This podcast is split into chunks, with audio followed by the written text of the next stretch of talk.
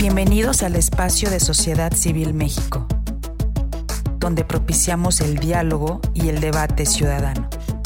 En un momento comenzamos.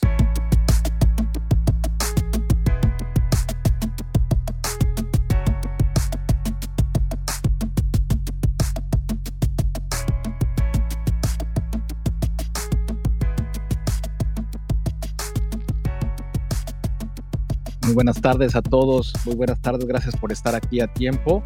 Vamos a, darle la bienvenida a Analu. ¿Cómo estás? Buenas tardes.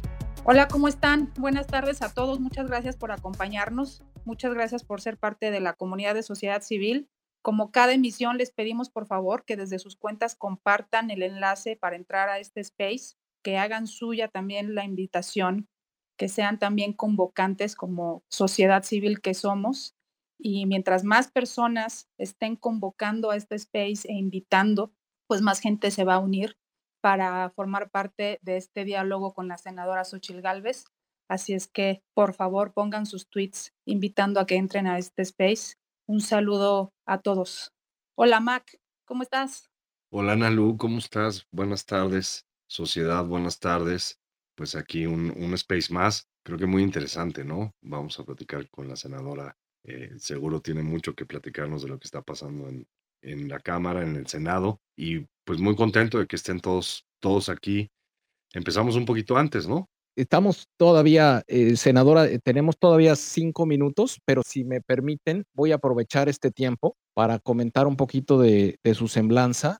Berta Xochitl Galvez Ruiz nació en Teatepec, Hidalgo, es ingeniera, lo cual es algo muy bueno, ser ingeniero o ingeniera empresaria y política mexicana. Desde el primero de septiembre del 2018 es senadora de la República eh, por el principio de representación proporcional. Actualmente pertenece al grupo parlamentario del Partido Acción Nacional.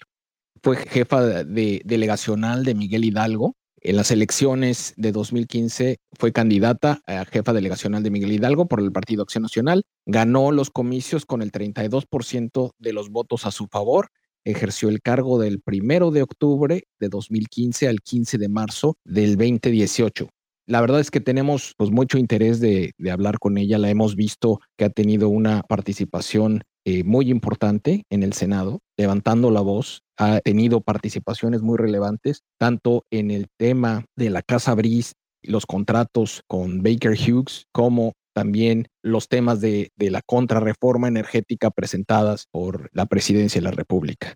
La verdad es que es muy interesante siempre conocer su punto de vista. Ha presentado varias iniciativas que ahorita espero nos pueda comentar sobre su trabajo legislativo, lo que ha presentado. Y también va a ser muy interesante conocer su punto de vista sobre cómo lidiar en el contexto de los pesos y contrapesos y la, la oposición que existe en el Senado. No sé si quieras hacer algún comentario introductorio, Analú. Muchas gracias, sociedad.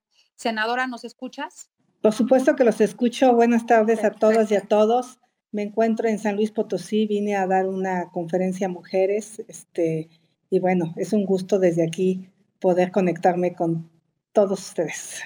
No, el gusto es nuestro. Muchas gracias por aceptar. La verdad es que ya teníamos tiempo buscando este espacio contigo, senadora, ahora coincide con temas de mucho interés para todos nosotros, porque hay que recordar que el tema de la Casa Gris y Baker Hughes y Houston, pero también este, los contratos de Pemex, pero también todo lo que eso conlleva, pues surgió y se hizo tendencia desde esta red social. O sea, hicimos verdadera estrategia entre todos los que estamos aquí presentes y mucha gente más, muchas alianzas con otros actores para que esto se convirtiera en una tendencia eh, muy desde la ciudadanía, para no soltar el tema, para que José Ramón López Beltrán siguiera siendo tendencia y agregándole tal vez un número para que se conservara la tendencia. Creo que ya va en el número 15, alguien por ahí me podrá corregir, alguien de nuestros tuiteros. 18, creo. 18. 18, 19. Sí. Sí, sí, sí, y a lo que voy es que en verdad nos propusimos no soltarlo y creo que ha sido una apuesta pues efectiva y acertada, senadora, pero tú por otro lado, y quiero entrar de lleno porque sé que solamente tenemos una hora y 28 minutos para platicar contigo y queremos eh, hacer muy efectivo el tiempo, quiero comenzar hablando justamente de la Casa Gris con su alberca de 23 metros, ubicada en Houston, porque tú presentaste también una denuncia ante la Auditoría Superior de la Federación por actos irregulares, o sea, te referías a los contratos entre Pemex y la empresa Baker Hughes. Ese es un tema que tú abordaste y presentaste una denuncia. Y por otro lado, presentaste una denuncia también con la misma intención ante la Comisión de Bolsa y Valores de Estados Unidos.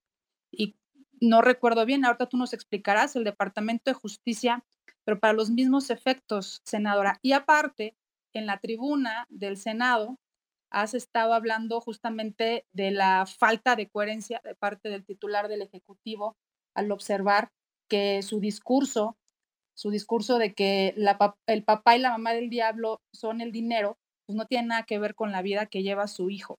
Entonces, digamos que es un tema que corre este, y que está en varias pistas y creo yo que tú lo has atacado de forma integral. Eh, lo hemos visto más claramente de parte tuya que de otros actores. Creo que das pasos muy efectivos y muy claros. Y quisiéramos saber cómo van esas denuncias que tú presentaste, eh, ante quiénes las presentaste, por qué y qué estamos esperando de ello y si es suficiente con la respuesta que dio Baker Hughes en las instalaciones, por cierto, de Pemex, en el que decía que se autoinvestigaron y que pues no tenían ninguna responsabilidad. Así es que quisiera abrir con ese tema, si me lo permiten, senadora, porque es algo que no hemos soltado desde la red social y creo que nos une en esta contienda que estamos llevando a cabo de exigencia, de transparencia y de congruencia. Adelante, senadora. Bueno, pues arrancamos con un tema súper importante para el país eh, por una razón. Primero quiero decirles que yo soy integrante de seis comisiones en el Senado de la República. Somos sociedad civil. Que al día de hoy no he faltado un solo día a trabajar, no he faltado una sola comisión del Senado. Me tomo absolutamente en serio mi trabajo como senadora, le dedico tiempo completo, estudio los temas, investigo los temas, nunca había hecho una denuncia en Estados Unidos, por lo tanto tuve que aprender casi casi en 24 horas de cómo hacerlo. Y eso pues me ayuda a, a, ser más eficaz en lo que hago. Soy presidenta de la Comisión de Asuntos Indígenas, es un tema que por mi origen, por mi nacimiento, yo soy de origen ñañú, nací en Hidalgo, eso no lo voy a contar aquí, pero vengo de una familia de muy escasos recursos, violenta, y salí huyendo. Por eso presido la Comisión de Asuntos Indígenas, porque quiero que haya leyes que permitan que los pueblos indígenas sean parte de este desarrollo. Soy secretaria de la Comisión Anticorrupción, buscaba la presidencia de la Comisión Anticorrupción, porque estoy convencida que lo que pudrió a este país es la corrupción. Y esta proviene de todos los partidos, en todos los niveles, y es algo que mientras no la combatamos, difícilmente vamos a poder ser un país eh, con pleno desarrollo. Soy integrante de las zonas metropolitanas, integrante de la Comisión de Medio Ambiente y Recursos Naturales. Mm, como profesionista he dedicado gran parte de mi vida al tema de la sustentabilidad. Soy empresaria y estoy relacionada profesionalmente con estos temas. Eh, soy integrante de la Comisión de Energía. Eh, conozco como pocas personas la reforma energética que ha mandado el presidente. La he estudiado y puedo decir el por qué no es una reforma positiva para el país. Y soy integrante de la Agenda 2030 en México eh, y eso pues, me permite de alguna manera también estar en temas de medio ambiente. Entremos a uno de los eh, temas más importantes que me han llevado a hacer más de 20 denuncias en materia de corrupción en distintas instancias por las medicamentos de leparina contaminada donde murieron 10 personas en Tabasco, en un hospital de Pemex, por las casas eh, de Manuel Butler, las 24 casas y las 30 empresas que no tendría manera de justificar con sus solos ingresos como funcionario público tener una fortuna tan importante como la que tiene. He hecho denuncias por los contratos que el compadre de Rocío Nali recibió en Dos Bocas donde se le asignó a una empresa que se creó una semana antes un contrato por 5 mil millones de pesos para hacer todo el relleno de los manglares en la refinería de Dos Bocas. En fin, aquí no podría enumerar todas las eh, denuncias que su servidor ha hecho, pero en la función pública, en la Auditoría Superior de la Federación y en la Fiscalía General de la República. Eh, voy a poner en mi Twitter todas las denuncias que he hecho para que los ciudadanos conozcan cuál, cuál ha sido mi trabajo en la Comisión Anticorrupción y parte de las iniciativas ahí pues ha sido que las concubinas este pues tengan que declarar lo que tienen las parejas sentimentales, en fin, y no este recoveco que encontró Manuel Bartlett para no hacer pública su declaración de conflicto de, de, interés y todos los bienes que tiene en nombre de su pareja sentimental. Pero entrando al caso de la Casa Gris, cuando yo me entero del caso a través de la eh, reportaje de Carlos Loret de Mola, me doy cuenta que estamos ante un caso muy similar de la Casa Blanca. En este momento no teníamos conocimiento de todos los contratos que han venido saliendo. Eh, solo sabíamos de dos contratos por más o menos 80 millones de dólares en el momento que el hijo del presidente habitaba esa casa. ¿Cuáles son los hechos? La casa está a nombre de quien en ese entonces era un alto ejecutivo de Baker Hughes, Kit Sealing.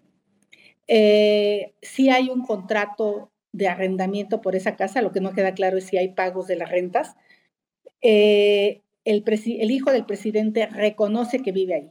Entonces, de entrada, suena a un conflicto de interés y lo primero que hago es presentar un punto de acuerdo para que eh, Pemex informe de manera pública todos los contratos que tiene Baker Hughes con Pemex. En ese momento eh, no conocíamos lo que hoy conocemos, que ha habido contratos en dos bocas por 5 mil millones de pesos. Y tengo conocimiento extraoficial, estoy tratando de conseguir la información de que se le han dado a explotar también campos petroleros, eh, que le fueron cancelados a otras empresas. Entonces necesitamos que Pemex, de una vez por todas, informe todo lo que tiene con Baker Hughes y el partido Morena me negó en la Cámara de Senadores la aprobación de un punto de acuerdo de urgente y obvia resolución para obtener esta información. Entonces, estoy yendo por las instancias de transparencia, va a ser un proceso largo, porque en el Senado hablan mucho del pasado, pero no quieren sancionar el presente. ¿De qué nos enteramos después? De que el hijo del presidente tiene una visa de trabajo y para lo cual tuvo que acreditar que trabajaba en Estados Unidos. Y salió la empresa de los hijos del dueño de Vidanta. ¿no? Daniel Chávez, donde pues, se descubrió que es una empresa que se creó la página un día antes, el 70% del contenido es patito, y entonces empieza a sonar más mal, porque pues aparentemente no hay un trabajo que justifique el pago de una renta de 5.600 dólares. Eh, ¿Qué se me ocurrió hacer? Pues como en Estados Unidos sí hay leyes, la FCPA que es una ley diseñada para investigar actos de corrupción de empresas norteamericanas en el exterior. Por lo tanto, puse dos denuncias. Una en el Departamento de Justicia de Estados Unidos y una segunda denuncia en la Security Exchange Commission, que es la que regula todos los temas de compliance. ¿Qué quiere decir? Que no hay manera que el alto ejecutivo de Baker Hughes haya rentado una casa sin notificárselo a su empresa. Es, son códigos de ética que establece la empresa. Y hace poco presenté una tercera denuncia en, las, en la Secretaría de la Función Pública para que investigue el posible conflicto de interés entre Daniel Chávez y el presidente de la República, ya que tiene a su hijo contratado y Daniel Chávez ha recibido más de 100 ampliaciones de concesiones, 100. Y dice el presidente que no las dio. Hay en el número de empresas que han solicitado que se les revaliden sus posesiones de todo tipo, gasolineras, eh, derechos de vía, playas, a las cuales no les han dado estas ampliaciones. Entonces, sí hay un trato privilegiado a Daniel Chávez por tener contratado al hijo del presidente. ¿Qué espero? Sí espero que la SEC y el Departamento de Justicia den para adelante tengo la sospecha que no están los recibos de pago de, de, estas rentas, si no ya los hubieran hecho públicos. Em, también eh, he presentado otro punto de acuerdo porque descubrí que en la auditoría que hizo este despacho independiente a Baker Hughes, pues este, hay muchas interrogantes sobre esa auditoría, el tiempo en el que se hizo. Entonces estoy pidiéndole a Pemex que le haga 14 preguntas a, a, este auditor para que podamos tener más información sobre lo que pasó con el posible conflicto de interés. La conclusión, ¿por qué es similar a la Casa Blanca? Porque es un contratista de Pemex que tenía contratos vigentes en Pemex, donde el hijo del presidente vivía. Y el caso de Angélica Rivera, pues era una casa que un contratista de Enrique Peña Nieto era el propietario. Entonces, la Casa Gris y la Casa Blanca son súper equiparables. No, y peor la Casa Gris, ¿no? Si me permites, senadora. Y yo te quiero hacer una pregunta muy puntual, perdón, que me meta nada más dándole seguimiento a esto que acabas de comentar. A ver, sabemos que la Auditoría Superior de la Federación puede hacer algunas cosas respecto a las denuncias que has presentado en la Secretaría de la Función Pública, pues sabemos que no podemos esperar absolutamente nada. Y también quisiéramos saber, o sea, qué esperar, por ejemplo, de los puntos de acuerdo en el Senado, ¿no? ¿Qué tan efectivos son, más allá del posicionamiento, de que subes a la tribuna, de que hay que hablar de eso? Y te felicito por la apuesta institucional que tú estás haciendo, porque nos das un ejemplo de que hay que apostarle a las instituciones y hay que recurrir a ellas, hay que presentar denuncias, hay que hacer uso de todo ese andamiaje institucional que hemos creado y fortalecido durante tantos años. Creo que es un buen ejemplo, a pesar de que estemos desanimados y de que no confiemos, creo que si abandonamos esa capacidad de estar presentando ante las instancias correspondientes lo que tengamos que presentar, pues aún más será eh, muy flojo este andamiaje institucional. Pero ¿qué esperar, senadora? ¿Qué esperar de los puntos de acuerdo? ¿Qué esperar desde el Senado de la República a la ciudadanía? Nos desespera muchísimo que en ocasiones todo se queda en puntos de acuerdo y sabemos que pues, en el legislativo es, es complicado, que no tienen mayoría y demás, pero quisiéramos pues, ver eh, más consecuencias, ¿no? Que las podamos medir, que nos dé ánimo, porque creemos que todo se queda así, en meras denuncias y en posicionamientos. ¿Qué podemos esperar? ¿Qué, qué, qué sigue a todo esto?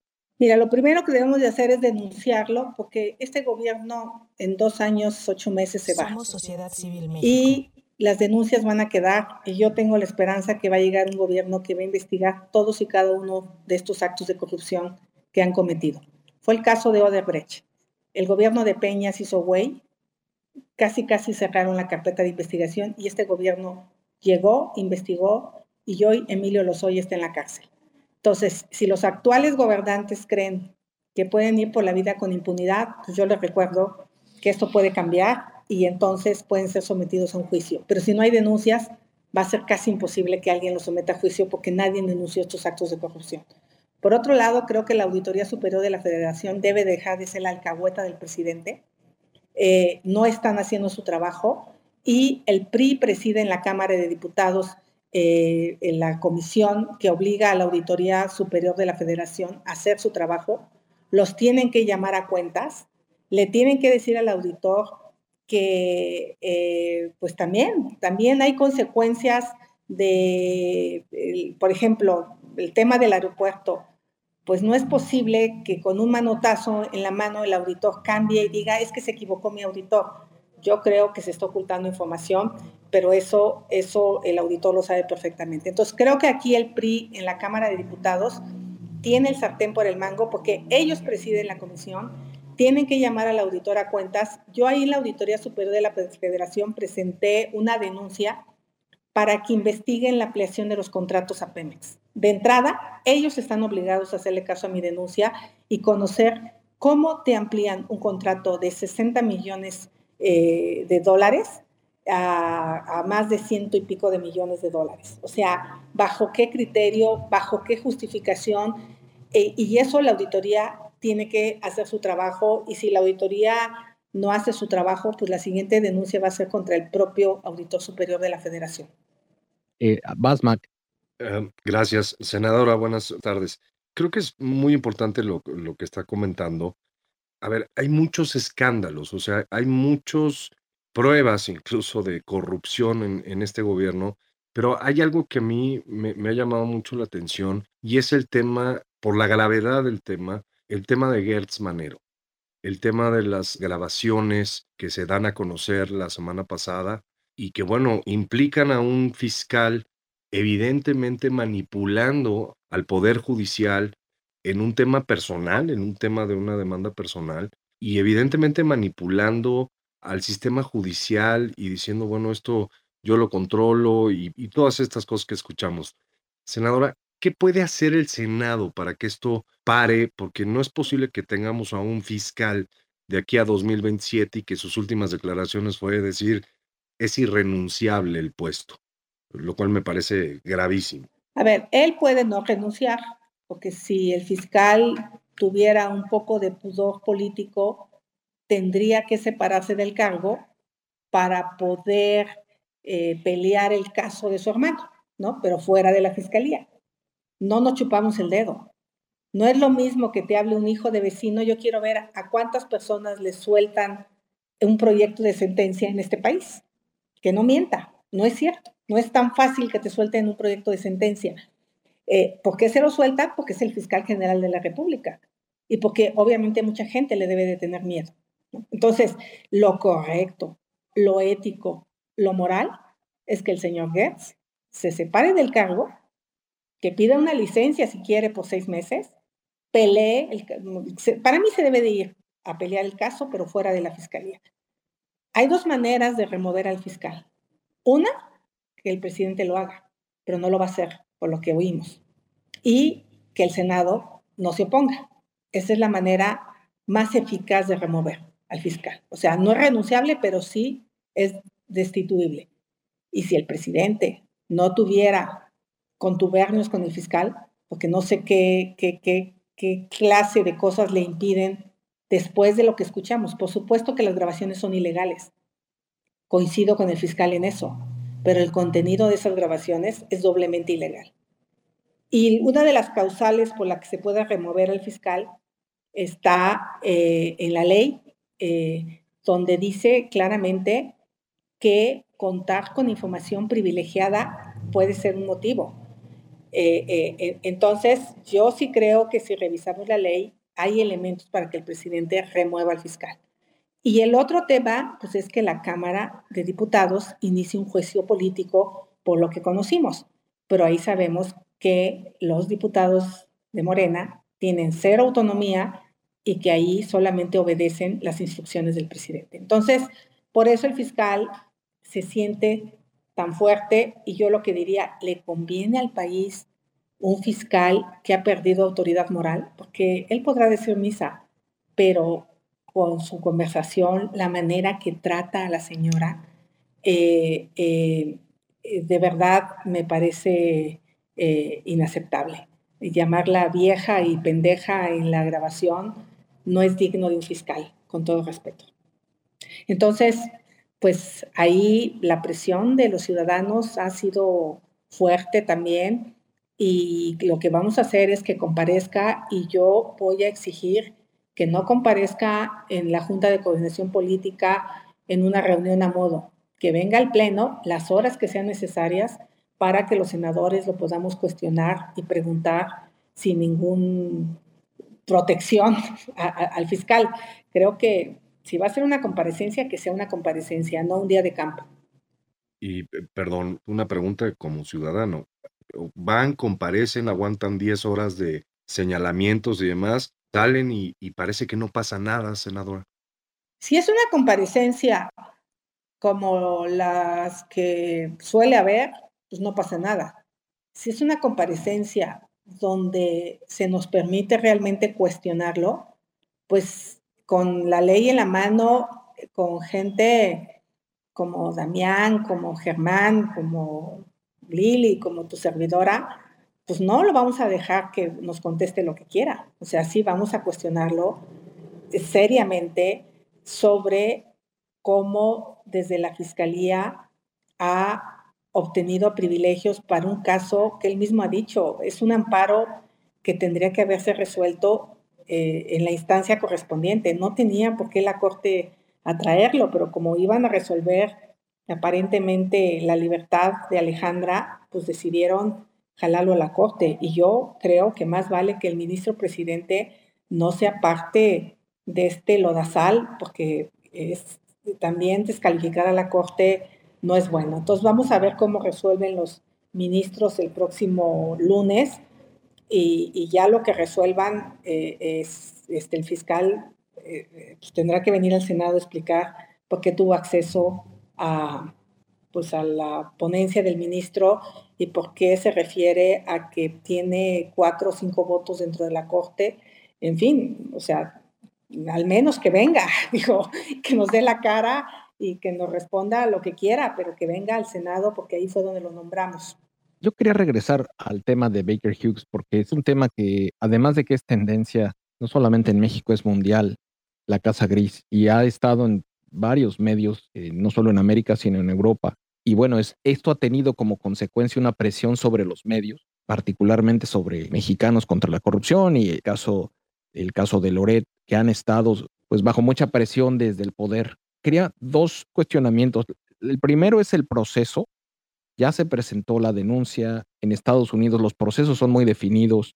Eh, me imagino que tienes claro cuáles son los siguientes pasos y qué esperar me imagino que tienes un abogado en Estados Unidos y me imagino que se te, van, te van informando, te van, la temperatura te la van informando. Y la segunda es sobre el tema de la violencia contra los reporteros. Eh, veíamos recientemente una exclamación del Parlamento Europeo eh, señalando claramente pues, el ataque que ocurre desde, desde el poder en México a los medios y particularmente a los, a los reporteros y la violencia que sufren en las calles.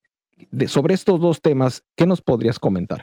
Mira, sobre la denuncia, el Departamento de Justicia fue muy claro. Somos Sociedad Civil México. Y la SEC en decirme que es una investigación que se va a llevar en sigilio, que va a llevar tiempo y que es posible que no tenga noticias de ellos en un buen rato.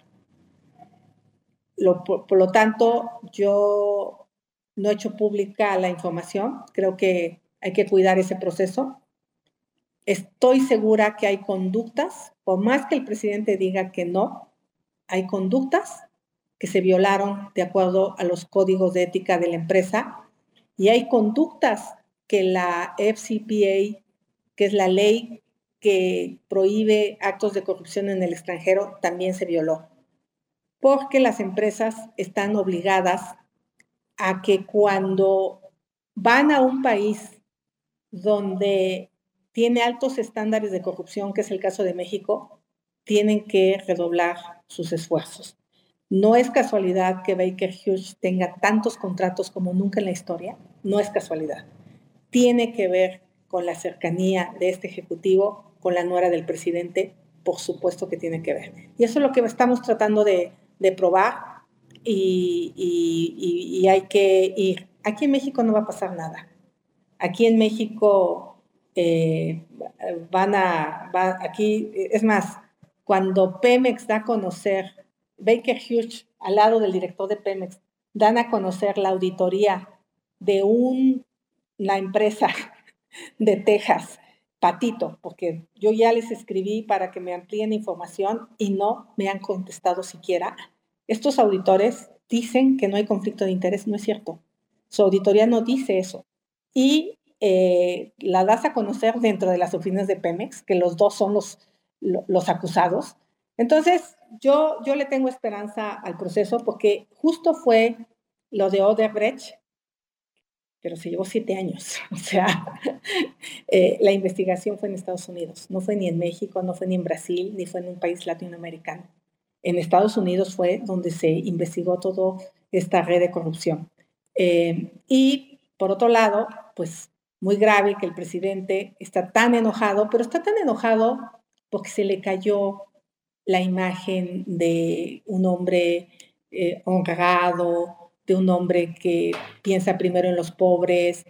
Eh, es una imagen con la que pudo venderse como proyecto cuando el hijo tiene una casa de una alberca de 23 metros, cuando tiene cine privado, cuando tiene una camioneta Mercedes en la puerta esperándolo y que además no le conocemos algún ingreso.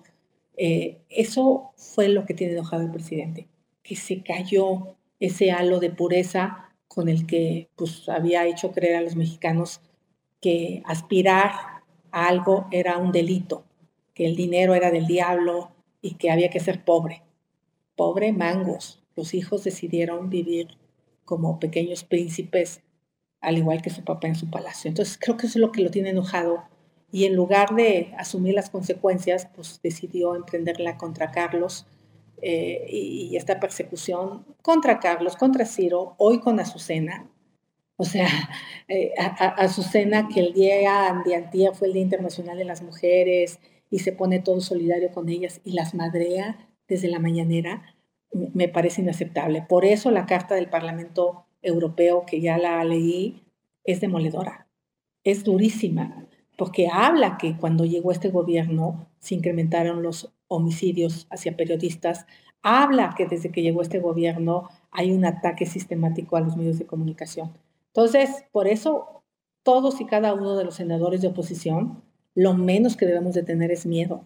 O sea, debemos levantar la voz. Para eso tenemos el fuero, porque a diferencia de un ciudadano, nosotros podemos decir lo que pensamos sin que nos ataquen. Digo, y entonces los senadores tenemos que estar a la altura de la patria, yo digo en este momento. O sea, a mí estuve en una conferencia ahorita, me decían, ¿tienes miedo? No, no tengo miedo. O sea, no tuve miedo de hacer las denuncias, no tengo miedo de ir a la fiscalía, no tengo miedo. Tengo, no, no, no tengo cola que me pisen, pues. O sea, ¿por qué voy a tener miedo? A ver, antes de pasar los micrófonos, hay un montón de solicitudes, pero a ver, Analú, adelante. No, rápidamente, es una pregunta rápida. Les recuerdo que eh, Jessica, eh, arroba estilógrafa, sube un tweet en cada space para las personas que no alcancen micro o que no quieran hacer una pregunta de viva voz. Cuelguen ahí sus preguntas en un hilo, que por cierto tenemos también aquí publicado en el space. Quien tenga preguntas, por favor, póngalas en ese hilo de arroba estilógrafa. Y nada más rápido, senadora, una de esas preguntas que la gente de nuestra audiencia te envía por escrito es, y lo saco ahorita porque está relacionado con el tema, te preguntan que si existe la posibilidad de que el gobierno de Estados Unidos use el tema del hijo de Obrador como moneda de cambio para convencerlo de desistir en la reforma energética. Es una teoría. No, no, yo creo que en Estados Unidos las instituciones funcionan eh, caminan por carreteras distintas. El Departamento de Justicia es de lo más serio que yo conozco en este tema. Eh, la SEC también tiene códigos de conducta súper fuertes, sólidos. Entonces, no, yo creo que el tema de la reforma energética lo han hecho público. Tuve la oportunidad de cenar con la secretaria de Energía de Estados Unidos y fue clara. Le hemos dicho al presidente, eh, primero, digo, si quieren otro día tocamos ese tema, pero el corazón de la oposición de Estados Unidos tiene que ver con el tema de cambio climático. Tiene que ver con que Estados Unidos decidió apostarle a una economía verde y no van a permitir que su principal socio comercial siga quemando combustóleo y ya sea que nos metan aranceles o ya sea que hagan lo que tengan que hacer, pero México va a tener que transitar hacia las energías limpias, sí o sí, si queremos hacer intercambio comercial con Estados Unidos, Canadá y Europa. Ese es otro tema, pero no, no, no veo que pueda ser una moneda de cambio. Vamos a ir rápidamente a movernos a las manitas que están pidiendo palabra. Les vamos a pedir por favor que sean muy breves, tenemos poco tiempo, directamente a la pregunta, sin contexto, felicitaciones y saludos. Directamente al tema, por favor, y vamos con Carlos. Adelante, Carlos. Hola, buenas tardes, ¿cómo están todos? Senadora, este, mi pregunta concreta es, ¿por qué no hay en el Senado, en, la, el Congreso, una actitud de evitarnos todas esta serie de circunstancias que son terribles para el país. Esa es mi pregunta. Gracias. Eh, Carlos, tú puedes ser candidato independiente en el momento que quieras. Eh, yo no milito en ningún partido político. Me abrió la puerta Vicente Fox a través de los cazadores de talento. Y creo que sí hay mecanismos ya para que cualquier ciudadano aspire. No es sencillo, no. Y, pues la verdad de las cosas tenemos que entender que los ciudadanos decidieron darle la mayoría morena. Eh, tenemos la mayoría, no tienen la mayoría calificada para cambios en la Constitución, pero sí tienen la mayoría simple y han podido pasar prácticamente lo que quieran. Y pues cada que nosotros solicitamos la comparecencia del fiscal, dependemos de su estado de ánimo, de sus ganas.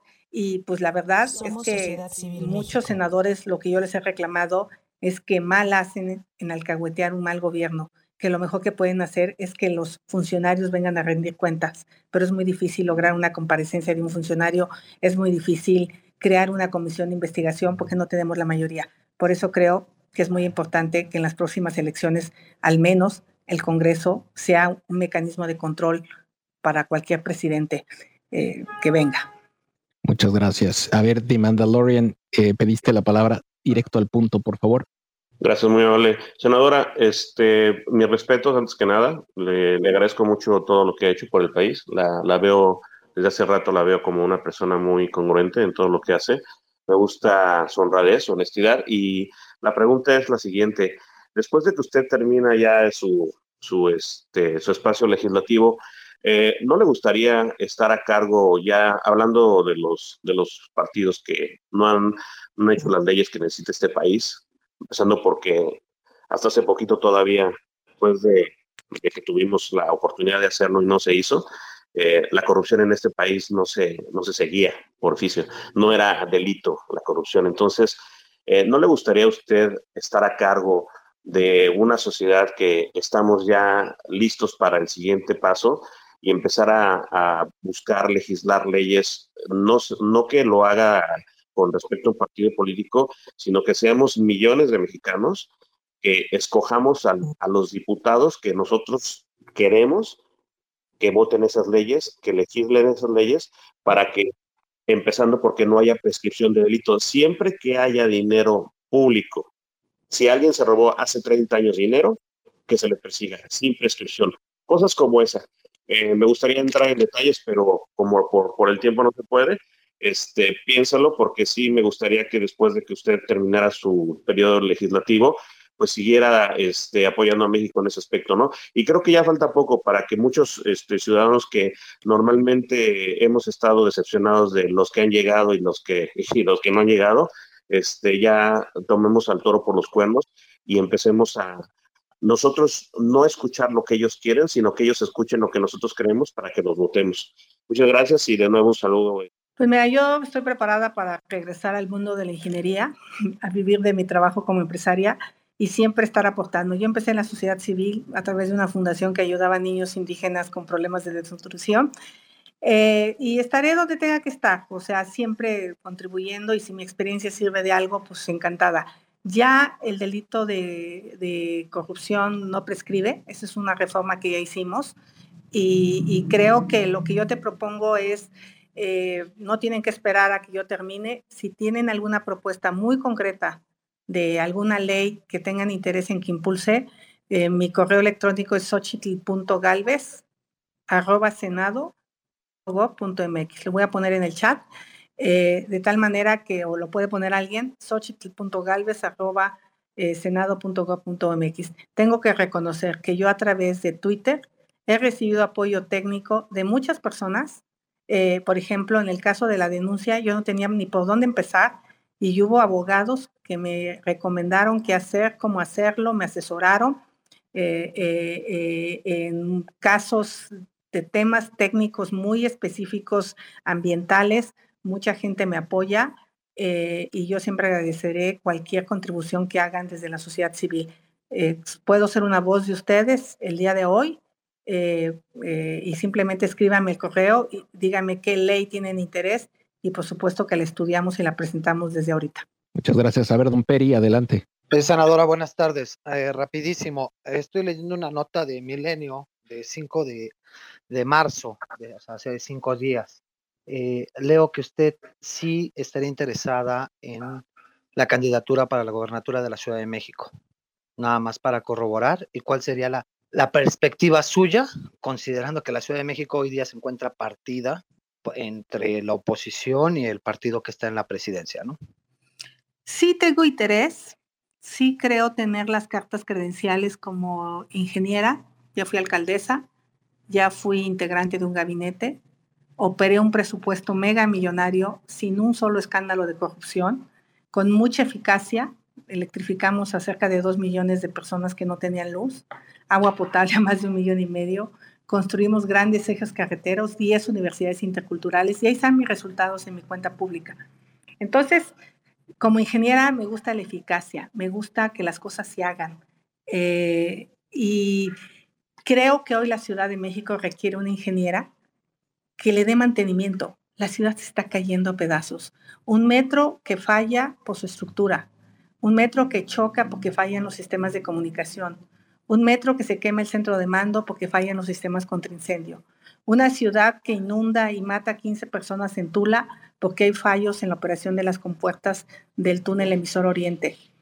Eh, una ciudad eh, llena de, baches, de falta de alumbrado, porque no nos hemos dado cuenta que el gobernar lo que nos implica es mantener funcionando lo que está. Tenemos que separar la grilla de la técnica. Esta ciudad necesita un montón de técnicos. Necesitamos resolver el tema de la movilidad, el tema del agua y sobre todo empleo.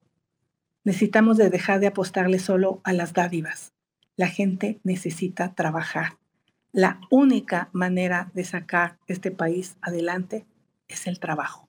Por eso creo que hay que plantear y si logro presentar una propuesta de qué hacer con la ciudad y cómo hacerlo y con qué dinero, voy a presentar mi candidatura.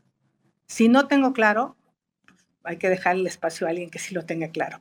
Creo tenerlo claro, lo estoy trabajando y espero en poco tiempo decir cómo caminaría ese proyecto.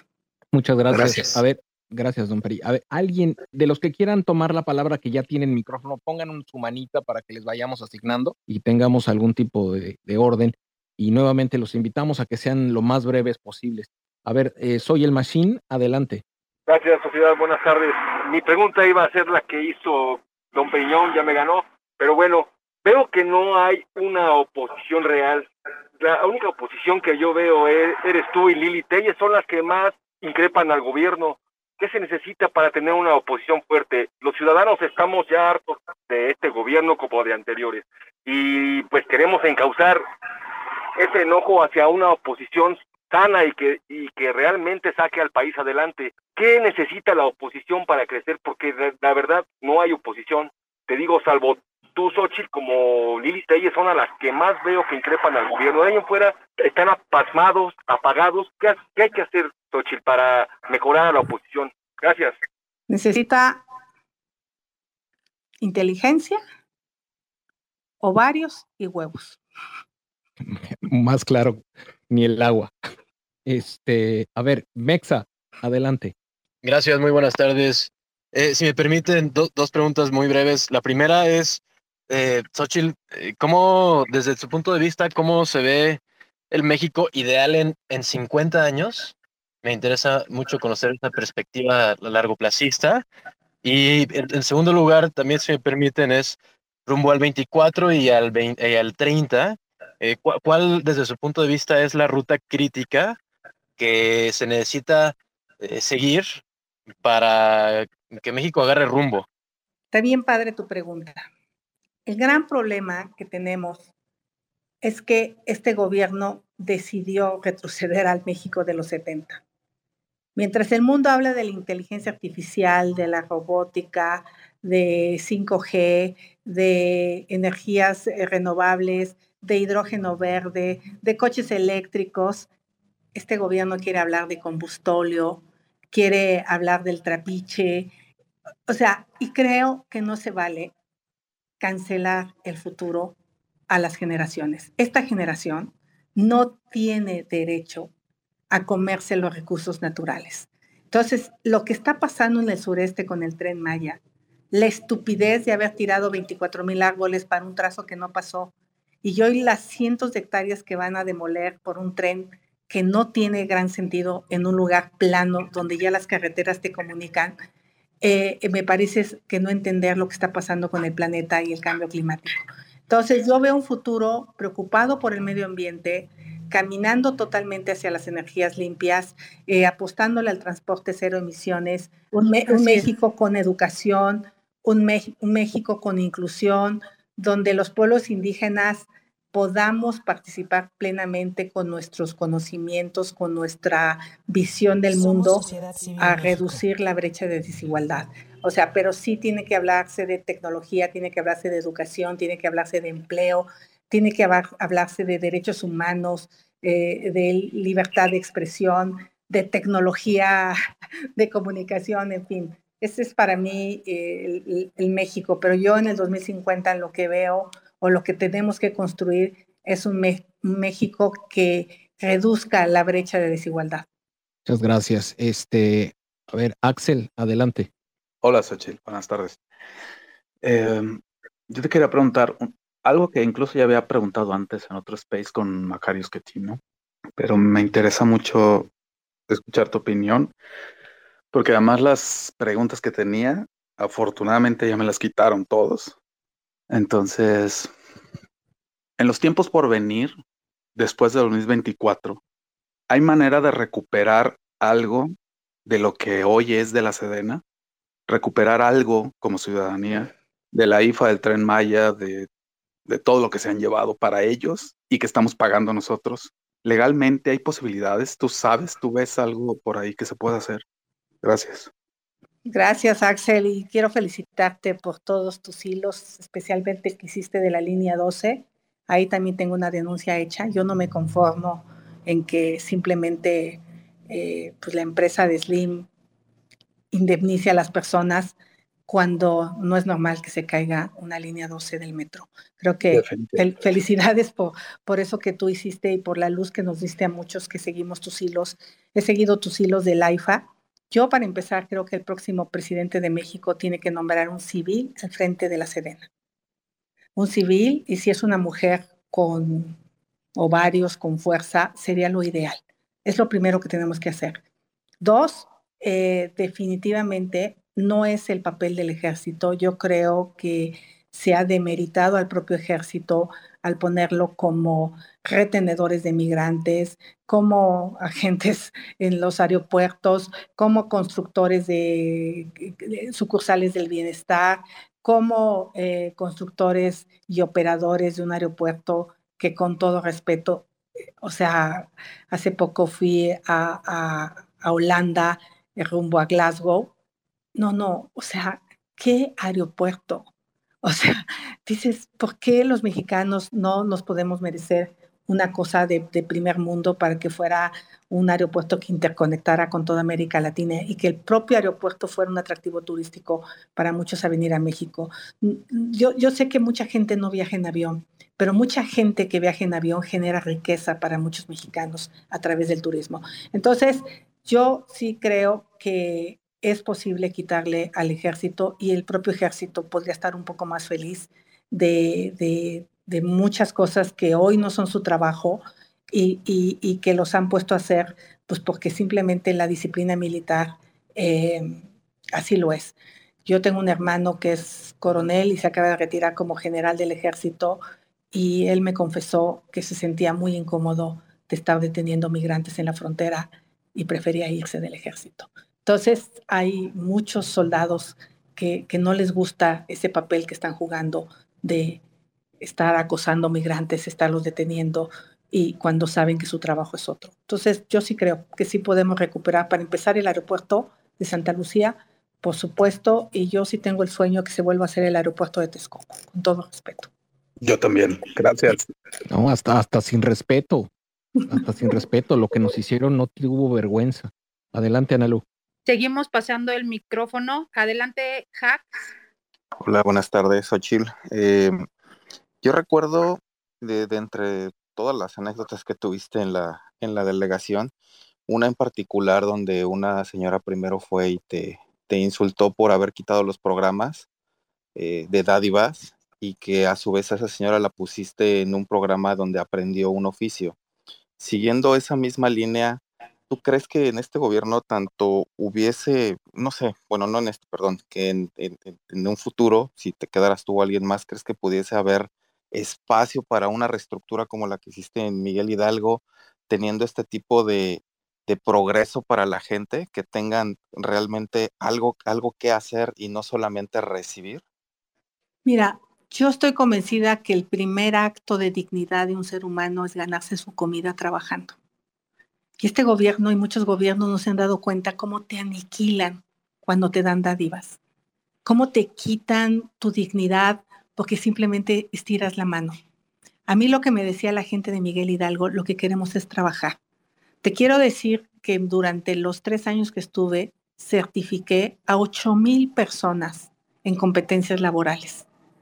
Y cuando esas ocho mil personas recibían su título, porque se los daba el CECATI o el ICATI o alguna institución como el Colegio Salesiano, que tiene un sistema de certificación laboral maravilloso ahí en la náhuac, llevaban a su esposa, llevaban a sus hijos a la graduación. Y era una cosa que yo les veía en la cara al señor de 50 años, que toda su vida había sido ayudante de eléctrico o chalán, recibir su certificado como electricista. Y la gente se sentía orgullosa. O sea, de verdad las autoridades no nos damos cuenta lo que logramos cuando una gente pone su taller eléctrico, su taller mecánico, porque luego les dábamos seis mil pesos para comprar su primer kit de herramientas. O sea, sí se puede dar un apoyo económico, pero tiene que ir ligado a su capacidad de trabajo. O sea, yo aprendí de mis abuelos en el Valle del Mezquital. El valor más importante, además de la honradez que aprendí de ellos, fue la cultura del trabajo. Nos levantábamos de madrugada al campo, a escardar el, maíz, a, sembrar para poder comer. Y después que regresé a mi pueblo años después, me di cuenta cómo la gente había dejado de sembrar porque estaba esperando la despensa.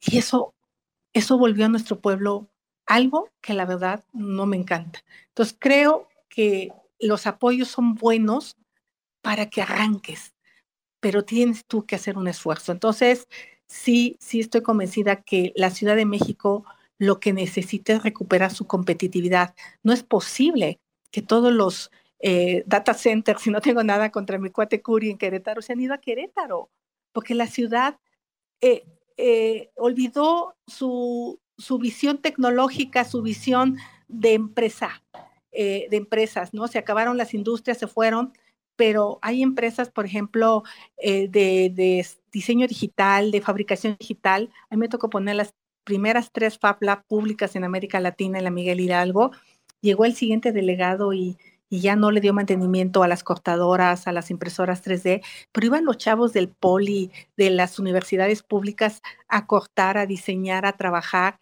Y, y, esos Fab Labs son fabulosos para la creatividad del ser humano. Entonces, tenemos que invertirle a tecnología, a capacitación, a programación y recuperar ese liderazgo como ciudad que tuvimos durante algún tiempo en la generación de empleos.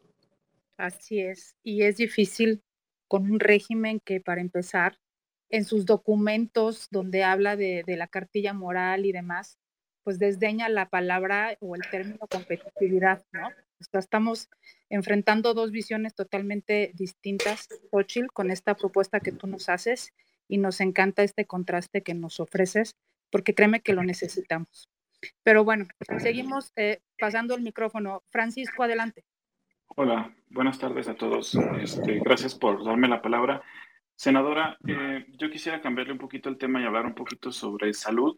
Em, como hemos comentado en otros espacios, actualmente en México el problema del cáncer es un problema importante. Actualmente las mujeres, uno de cada ocho mujeres están con problemas de cáncer de mama, igual en hombre, uno de cada ocho se tienen o tendrán cáncer de próstata, pero es un problema que además va a ir aumentando porque conforme va aumentando la edad de la población, pues va aumentando la incidencia y la prevalencia de la enfermedad. Usted comenta que apoya mucho o tiene interés personal en las comunidades indígenas, pero la comunidad indígena también es una población muy abandonada en esta enfermedad. En otros países, el cáncer cervicuterino, por ejemplo, está prácticamente erradicado por la vacunación. Sin embargo, en Oaxaca, en Chiapas, la mujer indígena, la principal causa de muerte por cáncer es el cáncer cervicuterino, que es una enfermedad pues prevenible con una vacuna. Entonces, en concreto, mis preguntas es, ¿qué hacen o qué está haciendo usted eh, para apoyar a los pacientes con cáncer y qué hace, que sea la segunda pregunta, o qué planean hacer para los problemas que se vienen en los siguientes años, porque el problema va a seguir acrecentando conforme va aumentando la población, la edad de la población, y qué podemos o qué hacemos para apoyar a las comunidades indígenas donde un programa de vacunación que no existe podría evitar el desarrollo de cáncer bicuterino en los siguientes años? Esas serían mis preguntas. Bueno, es eh, eh, desafortunadamente para una senadora es poco lo que puede hacer en estos temas porque pues, la mayoría son políticas públicas que le tocan al Ejecutivo. Yo me opuse a la desaparición del Seguro Popular porque el Seguro Popular tenía un fondo de gastos catastróficos que al menos tenía una previsión para las mujeres que enfermaran de cáncer cervicuterino. sociedad civil. El gobierno desaparece el Seguro Popular por el INSABI y el INSABI nunca nació. Y hoy están medio pensando si le pasan al Seguro Social eh, eh, los centros de salud de los estados y están en un desastre y les faltan dos años para que se vayan y no saben qué hacer con el sistema de salud, pero deshicieron lo que había. Entonces yo creo que eh, desafortunadamente, ahorita que escuchaba una niña que perdió el riñón porque no hubo los medicamentos para su trasplante, imagínate, la mamá le donó el riñón, la mamá se quedó con un solo riñón y la niña pierde riñón por la falta de medicamentos, es de verdad un crimen. Y, yo sí creo que la historia, y ahí sí la Lili Telles es la integrante de la Comisión de, Salud, eh, porque yo por eso quise ser muy concreta en qué comisiones estoy, porque tú no puedes estar en todos los temas, porque si estás en todos los temas no estás. Eh, eh, en ninguno. De repente me toca ir a las comparecencias de Hugo López Gatel y cuestionarlo, eh, o del de salud cuando, cuando estuvo, pero entro como bateador emergente, pero realmente mi trabajo está más enfocado en energía, medio ambiente, zonas metropolitanas, corrupción, asuntos indígenas, Agenda 2030, porque si no te especializas en el Senado, pues entonces no haces nada. Entonces, eh, creo que podríamos, si me contactas, a lo mejor presentar una iniciativa que yo me comprometo a estudiar y analizar sobre la obligatoriedad de la vacuna de cáncer cervicuterino en las comunidades indígenas. Con gusto, eso sí lo puedo hacer. Todo lo que tenga que ver con evaluación de políticas públicas y con eh, iniciativas de ley, sí, atender a enfermos con cáncer, lo más que hago cuando me llega una solicitud al Senado, pues es abogar para que en cancerología lo reciban, para que en el hospital 20 de noviembre, si tienen seguridad del ISTE, lo reciban, o, o en los hospitales de la Ciudad de México. Pero ahí sí, lo único que hago es pues llamar la atención de que esta persona está solicitando atención, pero en ese sentido es muy poco lo que puedo hacer pero en lo otro, con gusto puedo presentar esa iniciativa para que sea obligatoria la vacuna en las comunidades indígenas. Los datos de contacto de la senadora están puestos arriba en, el, en un tweet que puso Arturo Muñoz. Por favor, si quieren comunicarse con ella, ahí está su email, su cuenta de Twitter, por supuesto, su número de teléfono. Eh, ahora sí, Mac, vas. Sí, gracias por la honestidad, este, senadora. Decir qué sí puede hacer y qué no puede hacer. Doctor David. Muchas gracias, este, felicidades, este, senadora, por, por lo que ha comentado. Yo como médico, pues obviamente eh, quiero comentar primero eh, en relación con lo que usted dice de la separación de poderes en Estados Unidos. Bueno, así era el Ejecutivo, Legislativo y Judicial hasta que llegó President Trump. Yo le, le, comento esto porque vivo de este lado, pero estoy metido con lo de México siempre y voy a México y opero, etcétera. Entonces, cuando llega President Trump, él tuvo el control del, Poder Judicial y el, y el, procurador William Barr, cuando fue lo del famoso enjuiciamiento, el juicio político, etcétera, fue encontrado culpable, pero lo dejaron libre porque el presidente. Entonces, desafortunadamente, eso marcó un antes y después en el Poder Judicial y ahora con President Biden, afortunadamente eso ha cambiado. Eh, pero el punto que quería comentarle y preguntarle en relación con el medio ambiente que usted menciona va relacionado con, con, la contaminación ambiental. Y pongo el ejemplo, por ejemplo, que hay datos claros de España, donde 10.000 personas mueren al año por la contaminación ambiental. Entonces, desde el punto de vista de salud, que debe ser una prioridad eh, o sea, la prioridad más importante de cualquier gobierno, de cualquier gobierno es la salud de la población. Usted como senador y, en, estado en la Comisión del Medio Ambiente, ¿qué están haciendo en México para prevenir ese tipo de, enfermedades eh, que están repercutiendo en la salud de los pacientes en México y que desafortunadamente llegan a la muerte de una manera u otra. Gracias. Ese es mi principal argumento del por qué me opongo a la reforma energética. Más allá de este rollo eh, ideológico del presidente, del monopolio, el daño que se le haría al medio ambiente si privilegiamos la quema de combustibles fósiles, tal como lo dice su reforma energética, donde habla que las hidroeléctricas, pero eso, hidroeléctrica, geotermia y nuclear, no producimos más del 12% en México. Pero después de eso, el despacho sería de las termoeléctricas de ciclo abierto que tiene la CFE, que son súper ineficientes, súper contaminantes, súper caras. Para que se den una idea, una generadora de gas del sector privado vende la electricidad de 900 pesos a CFE. Y la CFE, esa misma electricidad con gas, la produce en 1.800 pesos. ¿Por qué? Porque las plantas de CFE son de ciclo abierto. Voy a tratar de no ser muy técnica, pero mientras el sector privado utiliza dos terceras partes de la energía del combustible, la CFE solo utiliza una tercera parte de la energía que tiene el combustible porque su tecnología es vieja y obsoleta. Y eso implica mandar millones de emisiones de carbón a la atmósfera. Además de subir la temperatura, daña los pulmones. La principal causa de enfermedades pulmonares en el Valle de México tiene que ver con la termoeléctrica y la refinería de Tula. Entonces, eh, se estima que más o menos unas 12 mil personas mueren en el Valle de México de manera temprana por estos contaminantes. Y lo que tendríamos que cerrar es la termoeléctrica de Cadereyta en, eh, eh, en, Nuevo León, cerrar la termoeléctrica de La Paz, que además contamina una bahía, cuando México tiene un brutal, brutal potencial de energías limpias. México podría ser una potencia en hidrógeno verde por la cantidad de osoleamiento que tenemos en el norte del país. México podría tener la empresa Enermex, que es Energías Mexicanas, que desplazaran a los combustibles fósiles y no estaríamos con el Jesús en la boca por la alza de gasolina ahorita, porque los coches se harán eléctricos y los podremos cargar con nuestra batería de hidrógeno y podremos generar nuestra energía solar en nuestra casa y no tendríamos que depender de la electricidad generada con combustibles fósiles. Ese es el camino correcto y yo estoy convencida que vamos a despertar de esta pesadilla y vamos a regresar al camino correcto, que es la generación de energía limpia. El 50% de emisiones vienen de los automóviles y de la generación eléctrica. Si logramos abatir estos dos problemas, le vamos a quitar una cantidad de contaminantes y por lo tanto evitar un montón de cáncer pulmonar un montón de enfermedades respiratorias.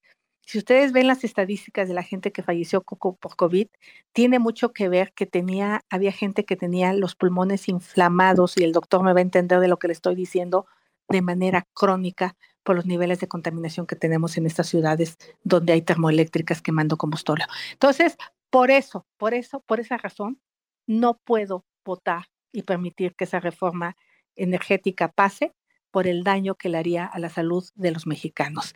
Y por eso esa reforma en el Senado la vamos a enterrar. Muchas gracias, senadora. Este, Eduardo, eh, tenemos poco tiempo. Por favor, al, al, punto. Sí, muy buenas noches, senadora. Ah, antes que nada, mis felicitaciones por su trayectoria, no solo como legisladora, sino su trayectoria de vida.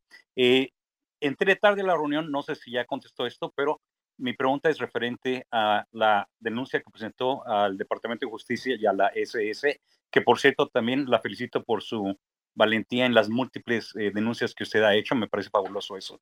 Eh, ¿Recibe usted actualización del estatus de los casos denunciados ante... Eso, ya lo, lo, vimos muy al principio. Ok, sí. sí la, era la pregunta si recibe esos estatus o, o si tiene acceso Tengo el número de denuncia, tengo contacto con ellos y me han pedido tiempo y paciencia para iniciar las investigaciones. Lo van a hacer con discreción, con cautela y con tiempo. Eso fue lo que me contestaron. Este, sí, a ver, teníamos entonces a Mar B. Adelante, adelante. Gracias. Eh, senadora, buenas noches. Yo quería preguntarle si usted continuaría eh, afiliada al PAN, eh, pensando en una en lo de la alcaldía o no sé si probablemente un, eh, hasta la presidencia o tenga planes de eso. Y este y solo como recomendación ojalá alguna de ustedes tomara el frente de su partido para que, no sé, empezaran a hacer una oposición realmente, porque el que tienen Marco Cortés, digo, no que sea malo ni no sé, pero es muy tibio. bueno, esa es mi opinión. Gracias. Bueno, tengo que aclarar que yo no soy militante del Partido Acción Nacional. yo llegué como una candidata ciudadana, que el PAN tuvo mucha trayectoria en eso, de invitar a ciudadanos prestigiados, ciudadanos que consideraba honestos a ser parte del gabinete. Y siempre trato de ser una mujer ubicada. No está, mm, eh, a, a, lo mejor voy a, voy, a, voy a confesar una anécdota. Cuando yo recibí la invitación de Vicente Fox era para ser secretaria de Somos Estado. Sociedad Civil México. Eh, no sentí, no, no sé, como que no sentí que tuviera como el pedigrí. Yo, yo pensaba que los secretarios de Estado eran güeyes que el cerebro se les salía por los ojos, la nariz, la boca, no sé, o sea, yo, yo era una ingeniera experta en tecnología, súper trabajadora y, me debo confesar que no, no me sentí preparada en ese momento y creo que no me equivoqué, porque uno tiene que ir tomando la experiencia, el conocimiento, porque conducir un país no es cosa menor. No, no te puede ganar eh, la emoción, o sea, tienes que tener los pies en la tierra. Y yo hoy siento que puedo conducir perfectamente los destinos de la ciudad. Esa es la verdad. Pero después, cuando ya estuve en el gabinete y vi a tantos integrantes que no tenían la experiencia y el conocimiento, pues dije, no lo hubiera hecho tan mal. Espero que no me pase con el caso de la presidencia, porque eh, yo hoy creo que mi objetivo concreto es posiblemente ser la candidata a la jefatura de gobierno si se dan las condiciones. Y si no, también estoy preparada para seguir siendo una ingeniera en mi despacho de ingeniería, volverme a poner mis botas y volverme a poner mi casco eh, e irme a chambear a las obras. No tengo ningún problema con eso. O sea, no, no, no me obsesiona eh, el, el, vivir o el estar en, en, en el gobierno. Lo veo como una posibilidad de hacer un servicio público. Yo sí creo en el servicio público eh, como una manera de transformar la vida de las personas de manera honorable, de manera comprometida. Eh, les puedo decir a todos y cada uno de ustedes que nunca en mi vida de funcionaria pública me he robado un peso. Qué orgullo, qué orgullo tenerte entre nosotros, este, de verdad. A ver, vamos, Jazz, por favor, este, ojalá te la puedas echar muy, muy breve, Jazz, por favor. Sí, sí, muchas gracias. Sí, sí. por favor, Eh, breve, Jazz. preguntas. ¿Habrá una ley que prohíba presidente ocupar nuestro Palacio Nacional? Porque, bueno, prometió que no iba a vivir ahí. Y el protocolo de la representación del presidente en el extranjero incluye que la esposa que no tiene ningún cargo lo represente. Y aunque no, la última, aunque no sé, sé que no es de los suyos, pero puede incidir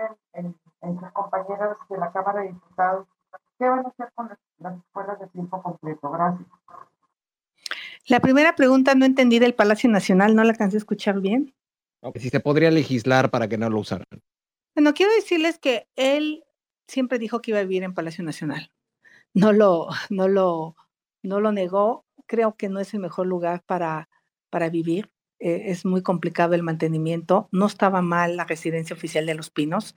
Este, yo me consta cuando Fox vivió en una de las cabañas y las demás oficinas se utilizaban para eso, para eventos, para trabajo, pero son símbolos que el presidente genera y pues bueno, lo vimos con sus murallas ahí escondido en el palacio el día que fuimos las mujeres a marchar y creo que eso sí fue patético. El tema de las escuelas de tiempo completo, eh, vamos a dar la pelea. Me gusta que Curi ya dijo que las va a mantener. Me gusta que la jefa de gobierno haya salido a decir que las va a mantener, pero esto es un problema para los estados pobres, porque estados como Hidalgo, Oaxaca, Chiapas, Guerrero, Puebla, que son los más rezagados en educación, pues no tienen los recursos para mantener las escuelas de tiempo completo y eso acrecenta la desigualdad. Y pues bueno, el presidente dijo que primero los pobres, ¿no? Y pues no es cierto. O sea, los pobres primero en fregarlos, porque desapareció las estancias infantiles, desaparecen las escuelas de tiempo completo, y eso a quien afecta es a las mujeres. Las mujeres, yo recuerdo a mi madre después de una golpiza, yo decirle, deja a mi papá, vámonos, déjalo. Y me decía, pero ¿de qué vamos a vivir? ¿Cuántas y cuántas mujeres no dejan una vida de violencia o no pueden dejar una vida de violencia porque no tienen la certeza de que van a vivir? Entonces, estas ayudas le permitían a las mujeres trabajar. Y para terminar con la violencia necesitamos que las mujeres generen dinero. Es la mejor manera de que se empoderen siendo autosuficientes. Entonces, por supuesto que vamos a dar la pelea y si tenemos que meter amparos, vamos a hacer lo que tengamos que hacer, pero es un gobierno pues, que no está del lado de las mujeres.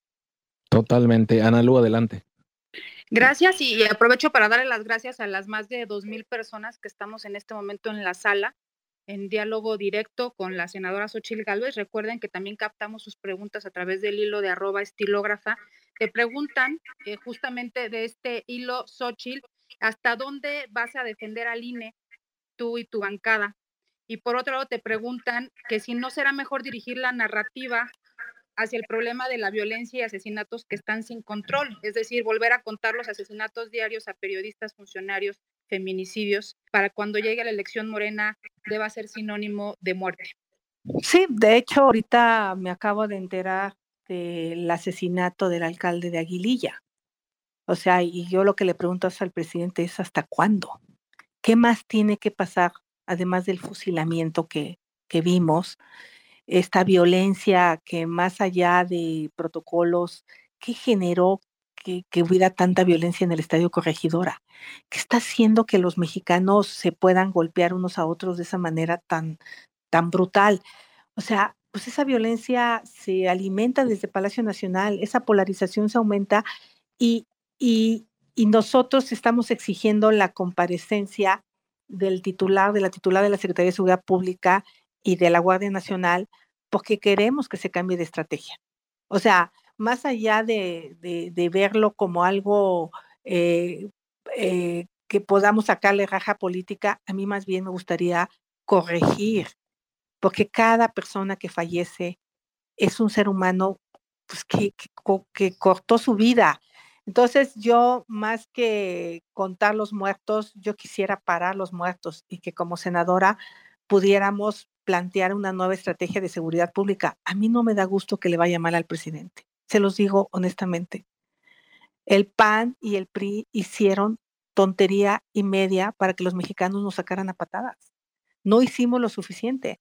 Entonces, yo, por más que esté en contra de Morena y de cosas que hace, eh, eh, debemos de hacer hasta lo imposible para parar esta violencia. Entonces, hemos propuesto en el Senado una reunión para ver la, necesidad de que se cambie de estrategia, porque la estrategia de abrazos y no balazos no está funcionando.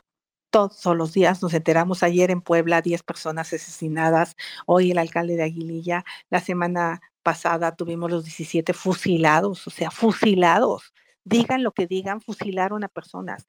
Entonces, no nos podemos acostumbrar a esto, tenemos que seguir levantando la voz y obviamente, pues ahorita una de las grandes demandas de los mexicanos al presidente es la seguridad y esto se va a acrecentar a medida que el presidente no pare esta masacre de mexicanos. A ver, ya nos estamos acercando casi al final. Hay algunas personas que están pidiendo todavía el micrófono. Vamos a tratar de pasar a los más que se puedan. Si pueden ser muy breves, eh, si me permite, senadora, vamos a recibir dos preguntas y nos vamos de dos en dos para que pasen la mayor cantidad de gente. A ver, Ana Lilia, y lo más breve posible, por favor. Buenas noches. Hola, Xochil. gracias por abrir de verdad tu conversación. Es súper interesante escucharte. Una pregunta rápida. Eh, sé que rechazas rotundamente esta reforma energética que se propone. Como el PRI ha expresado que están dispuestos a negociar y modificar, ¿estarían dispuestos en el PAN a armar un grupo de trabajo con sociedad civil para hacer todas estas propuestas que tú traes en la mesa y que te podemos ayudar a, enriquecer? Dale, María, directamente a la pregunta, por favor, que tenemos poco tiempo. Sí, senadora, eh, en este momento usted, ¿cómo ve lo de la revocación de mandato? Ok, a ver, rápidamente. Eh, la reforma energética, esta no hay manera de corregirla. Apostarle a los monopolios como base, nunca lo va a aceptar Morena que se cambie, nunca. Ese quizá nos quieran regresar la CRE y tarugada y media. Esta hay que votarle en contra ya y si quieren nos sentamos a la mesa, técnicos, ingenieros, que le entiendan al tema energético y construyamos cuál debe ser el futuro de la energía en este país. Encantada de sentarme con sociedad civil, pero esta reforma que llegó hay que votarla en contra. Y respecto a la revocación de mandato, Somos Sociedad Civil México. yo sí creo en la revocación de mandato. Yo voté a favor de que hubiera una reforma constitucional en materia de revocación de mandato. Es una demanda del PAN histórica. Los ciudadanos tienen derecho a correr a sus malos gobernantes, sí. Lástima que el presidente esté utilizando de manera perversa un instrumento que es de ustedes, los ciudadanos. Quienes tienen que convocar a la revocación de mandato no es Morena, no es el presidente. Él lo que quiere es tener espectaculares, es acrecentar su ego, llevar a sus acarreados. Por eso desvirtuó el tema de revocación de mandato. A ver, Laura, adelante, breve también. Sí, muy brevemente, Xochitl, qué, qué suerte para México tenerte en este cargo tan importante. Solamente tenemos esperanza todavía de poder hacer algo en contra de la reforma eléctrica del tren Maya o ya, ya está eh, echada la suerte. A ver, Dani, adelante. Gracias, sociedad. Senadora, usted es una autoridad en temas de desarrollo sostenible, tanto así que representa los Objetivos de Desarrollo Sustentable 2030 de la Organización de Naciones Unidas. Esta, estos objetivos tienen, tienen como particular el desarrollo económico, la paridad y el, la, la energía, entre otras cosas, con enfoque en las generaciones futuras. ¿Qué cree que puede hacer para enganchar a los jóvenes? ¿Qué propone respecto a ellos y cómo se puede dirigir? ¿Por qué se les está ignorando ahorita? Eh, respecto a la reforma energética, pues ya lo, ya lo contesté. Eh, e- esta reforma hay que votarla en contra eh, y plantear un nuevo proyecto, porque esta reforma pues, atenta totalmente contra el medio ambiente. Y el tema de desarrollo sostenible, yo estoy muy entusiasmada porque vamos a hacer un parlamento abierto, por cierto, les voy a avisar, con jóvenes en el Senado para hablar de los temas de la reforma energética, porque lo que esta reforma es cancelarles, lo que hace es cancelar el futuro a los jóvenes. E insisto, mi generación no tiene derecho a comerse los recursos y a dañar el medio ambiente que ponga en peligro la subsistencia de la vida humana en un futuro. Entonces, eh, ojalá los jóvenes se pongan la pila, son los que más pueden estar preocupados por el cambio climático. Y escuché una chica eh, en el Parlamento Abierto, joven de 29 años, ahora que estuvo en la Cámara de Diputados, donde han puesto amparos que, por cierto, muy pronto la Corte va a tener que abordar eh, sobre eh, el cómo la reforma energética es tan dañina para su futuro y, y creo que van a poder dar buenas peleas legales. La mayoría de los cambios en las cortes de todo el mundo han sido justamente por el derecho humano a un ambiente sano. Y por eso han cerrado eh, carboeléctricas, han cerrado termoeléctricas en muchas partes del mundo porque los jóvenes han impulsado ese tipo de amparos. Y creo que los jóvenes en México ya lo están haciendo. Bueno, a ver, ah, vamos a ver otras dos preguntas. Adelante, Antonio. Hola, Xochitl, ¿sí me escuchan? Sí, directo, directo al grano, por favor, Antonio. Oye, este, eh, Xochitl, buenas noches. Mira, eh, ¿qué proyecciones tiene el Senado en un futuro cercano para poder tener mayor injerencia con el TEMEC? Porque veo que eh, han surgido problemillas por ahí en, en cuestiones comerciales. Entonces, eh, ¿qué participación puede tener más el Senado con el TEMEC? La reforma energética propuesta viola el TECMEC. Es clarísimo que en el TECMEC se establecen los no monopolios, órganos reguladores y eh, hay un capítulo especial que, por cierto, van a iniciar una auditoría a México sobre el tema ambiental. Es impresionante lo que México ha incrementado sus emisiones a la atmósfera a partir de que se empezó a quemar combustóleo. No vamos a salir bien librados. Hay posibilidades que nos pongan aranceles a los productos. Ese es el tema más grave de esto. El mundo tomó la decisión de caminar hacia la economía verde y no van a permitir que nosotros no lo hagamos porque a Estados Unidos le está costando miles de millones de pesos en materia de transición energética. Entonces, eh, y por otro lado, si logramos que nuestros coches se vendan, porque Estados Unidos sacó una política donde solo van a comprar coches fabricados en Estados Unidos, van a obligar que todas las eh, eh, ensambladoras de coches en México lo hagan con energía limpia. Y hoy la Secretaría de Energía les ha negado los permisos complementarios al Volkswagen, a Ford, a General Motors, porque ellos hicieron un compromiso que para 2024 el 100% de su energía sería de fuentes limpias. Entonces, estamos en el riesgo de que muchas ensambladoras se vayan de México al no tener fuentes de energía limpia y nuestros productos no se puedan vender. Entonces, sí creo que vienen controversias fuertes, sobre todo por el tema energético. Vamos con un par de preguntas de cuatro personas, entonces vamos a empezar en, en bloques de dos otra vez. La Mari, adelante con tu pregunta lo más breve, por favor. Gracias. Xochil, tremendamente yo preocupada siempre por los embates ante el INE. ¿Cómo ves tú la reforma electoral? ¿Crees que pase y que debiliten al INE? Gracias, Lamara. A ver, María, adelante, María Ruiz. Gracias. Mira, bien rápido. En México todavía no tenemos equidad de género. Las mujeres tenemos la barra bien alta, no tenemos tenemos que cumplir tres veces más requisitos. A mí sí me causó un poco de ruido cuando tú dijiste, cuando Fox te invitó al, al gabinete, que, que dijiste, eh, pues que te ubicaste, ¿verdad? Y yo pienso que lo hubieras hecho muchísimo mejor, porque yo pienso que estaríamos muchísimo mejor si más mujeres ingenieras preparadas eh, eh, accedieran a los cargos públicos. Mi pregunta es, Sochi, ¿ya estás ubicada? ya, te sientes totalmente capaz, no solo de, acceder al, al, gobierno de la CDMX, pero también a lo mejor de la República. Este, ¿Y qué hacemos con ese problema de que las mujeres siguen descontándose solitas? A ver, el INE no veo que pase una reforma electoral porque no tiene la mayoría calificada en el Senado ni en la Cámara de Diputados. Así es que el sartén por la mango la tenemos la oposición y no podemos permitir nada que debilite el INE y yo creo que ahí la oposición se va a plantar. En el tema de equidad de género, es un proceso y eso hay que entenderlo.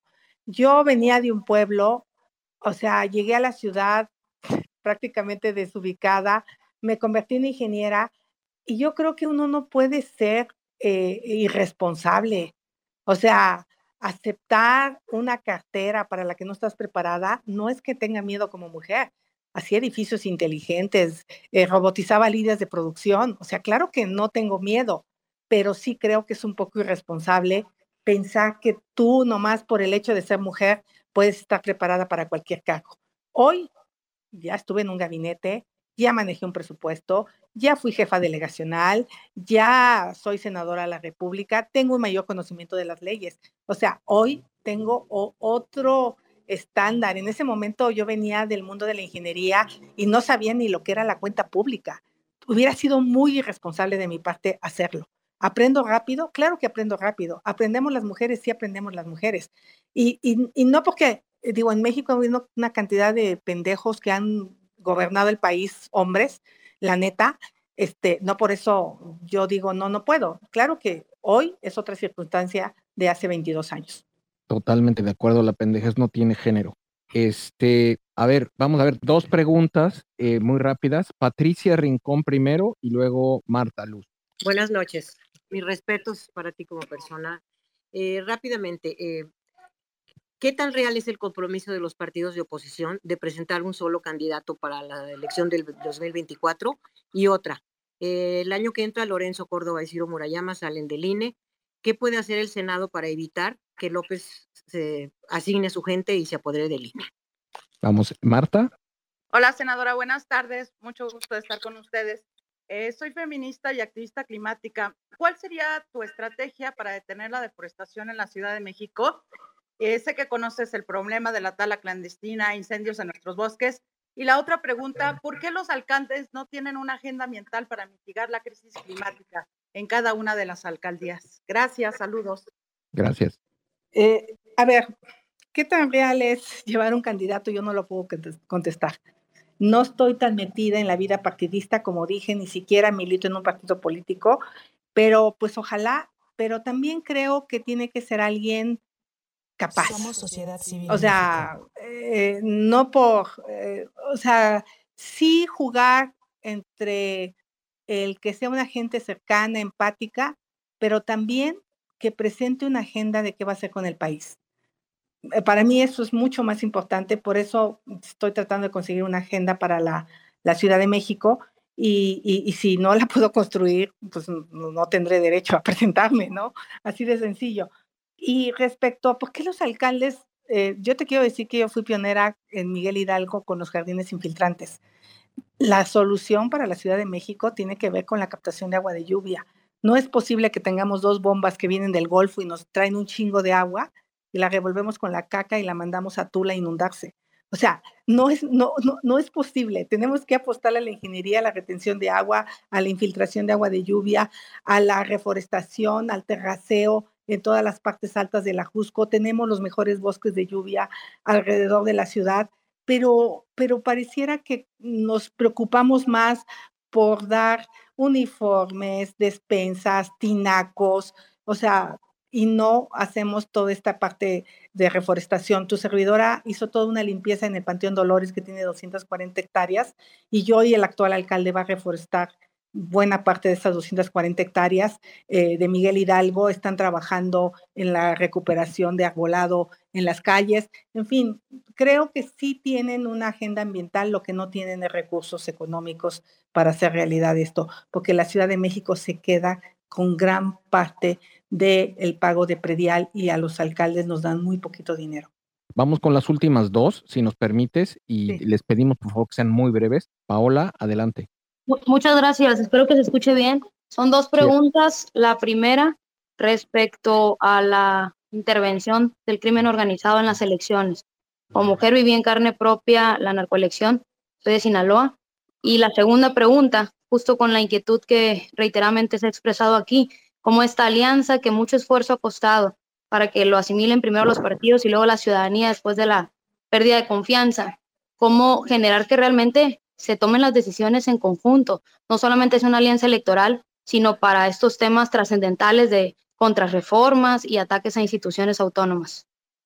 Aunque tú seas, eh, lo has dicho también reiteradamente, una ciudadana participando en política, no tan partidista, pero bueno, son los vehículos que tenemos para el acceso, para que hoy tú seas nuestra senadora, voz de las mujeres, para que hayas estado como funcionaria, semana de un partido en que en ese momento la gente confió. Hoy, ¿cómo podemos, puedes o sugieres a quienes militamos en uno eh, generar que esas alianzas empujemos para que esas sean reales, vaya, y podamos hacer un contrapeso eh, real, siendo una posición firme y responsable? Gracias, Paola. ¿Quién más? Vamos con la última de Tere. Hola, hola. Sí, adelante, sí te escuchamos, adelante. Ah, ok. Este, Xochitl, yo lo que quería saber es, este, estuve, leí algo sobre una ley que va a salir, eh, algo tiene que ver con la, con los bancos, que creo que ahora si pides un préstamo eh, de nómina, te van a poder retirar el 45% de tu sueldo, obviamente después de pagar Infonavit, este, la, la, la. ¿Esto es cierto? ¿Así va? ¿Se iba a votar hoy o mañana? Eso es todo. Ok, Paola, justo le reclamé al actual embajador de México en España y pues mi reclamo fue cómo la elección de Sinaloa, pues el crimen organizado se paseó por las calles con absoluta impunidad. Y bueno, pues ahora este hombre va de embajador de México en España, cuando Morena toda la vida se ha quejado del pasado, pero pareciera que cuando pactan cosas en los oscurito, pues ahí ya no, ya no, ya no importa. Este, sí es grave lo que pasó en Sinaloa y lo tenemos que eh, señalar. Lástima que no hubo las suficientes denuncias y pues este gobierno simplemente se lavó las manos. Yo me parece que las alianzas eh, tienen que poner un programa de gobierno en el centro tienen que decir qué se va a hacer, con quiénes se va a hacer y quién va a encabezar. Yo creo que ya no es tiempo de un tlatoani, es tiempo de alguien que encabece con todo un equipo de trabajo. Eso me parece que es lo que tenemos que apostarle. hoy México tiene un país de un solo hombre y lo que tenemos que buscar es un país de muchos hombres y mujeres que puedan contribuir al desarrollo de, de, este país. Y lo de los bancos, tengo entendido que ya pasó hoy en la Cámara de Diputados es muy delicado porque parece que sí se van a quedar con tu lana si adeudas al banco. Eh, hay que, y si tuviste un problema, se murió tu mamá o no pudiste pagar, yo creo que a la gente, hay gente que no paga, pero a veces la gente tiene problemas. Me parece muy agresiva esta, esta, esta reforma y no te puedo hablar más detalles de ella, más que lo que he leído por los periódicos, pero te prometo estudiarla a detalle antes de que en el Senado se vote y si es algo negativo seguramente la votaré en contra. Senadora, estamos llegando conforme lo prometido al tiempo. Te queremos agradecer tu gentileza de puedas compartir con nosotros parte de tu tarde del día, de hoy desde San Luis Potosí. Este, muchas gracias. Hubieron más de 2.300 personas escuchándote y seguramente ah, serán muchos miles más los que te escuchen en la grabación. Gracias a todos, estoy a sus órdenes. Como dije, abro un canal de comunicación para que me manden propuestas, ideas. Suelo escuchar a las personas, suelo atender a las personas. Soy senadora de tiempo completo de lunes a viernes, estoy en el Senado de la República Así es que pueden pasar a verme y platicar con más detalle algunas de las inquietudes que tengan. Muchas gracias a todos. Y pues a lo mejor después nos podemos juntar para hablar del tema energético. Del tema energético y de muchos temas más, senadora. Hay gracias. Hay que hablar del tema tecnológico. Hay, mucho de qué, hablar de qué hablar contigo, senadora. Dejemos también este canal de comunicación abierto. ¿Qué te parece con sociedad civil? Me encanta la idea. Eh, y, espero que nos encontremos pronto. Hay mucho de qué hablar. Perdón, Mac, te interrumpí. No, eh, yo me refería, bueno, es un tema que a mí me interesa mucho por, por obvias razones. Eh, hablemos del tema tecnológico, este, senadora. Es bien importante y creo que ahí es una gran herramienta para que este país salga mucho más rápido del hoyo en el que estamos. Hablemos de 5G pronto. Muchas gracias. Dios te oiga. Gracias, senadora. Muchas gracias. Pues bueno, este, no sé si tengas alguna, alguna reflexión, Analu, Mac. No, bueno, pues es un space que nos deja un grato sabor de boca, no, no porque estemos aquí para aplaudirle al personaje, sino porque creo yo que son justamente los términos en los que se tiene que dar el diálogo. Entonces, me deja muy satisfecha y esperemos que vayamos perfeccionando justamente estos diálogos. Creo que el día de hoy fue muy productivo con la senadora porque es un personaje que está dispuesto a recibir las preguntas de la audiencia y nos quedó muy clara su apertura y su disposición. Así es que, bueno, pues esperamos que muchos más lo hagan. Recordemos que sociedad civil es un puente de comunicación con los actores políticos. Queremos abrir la conversación con la ciudadanía, que el diálogo se democratice y creo que, bueno, pues vamos por un buen camino. Mac, adelante. Sí, yo, a ver, voy a hablar desde a título personal. Hoy vi a una precandidata sólida para el gobierno de la Ciudad de México. No había visto a alguien con propuestas claras, con ideas claras. Eh, eh, habría que seguirla muy de cerca, eh, muy de cerca a lo que está haciendo, a lo que está, a, a, todo su desempeño, pero, pero me quedo como tú, Analu, muy, muy satisfecho con este diálogo, con, hubo, escuché propuestas, escuché ideas, escuché futuro y, creo que eso es importante y además bastante medida, o sea, bastante medida en, no, no, va, no voy por la presidencia, aunque hay mucha gente que, lo, que la candidatea para la presidencia y no habla de caudillos, habla de equipos, habla de colaboración, habla de muchas cosas que me parecieron muy interesantes. ¿eh? Yo, yo nunca había tenido la oportunidad de, de, hablar con ella. No, sí, es una persona muy interesante. Yo les voy a pedir, a lo mejor muchos conocen la dinámica del el final de nuestros spaces, siempre les pido que nos sigamos entre nosotros. Eh, al final de cuentas, en las redes sociales hay que operar en bloque. Si no nos eh, amalgamamos y, trabajamos en, en bloque, no vamos a tener el impacto que queremos tener. Muchas gracias a todos por su tiempo el día de hoy.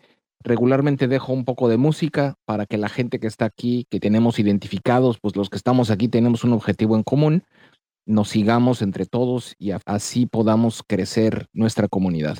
Nuevamente, gracias. Reciban un fuerte abrazo y nos vemos en el próximo Space. Gracias.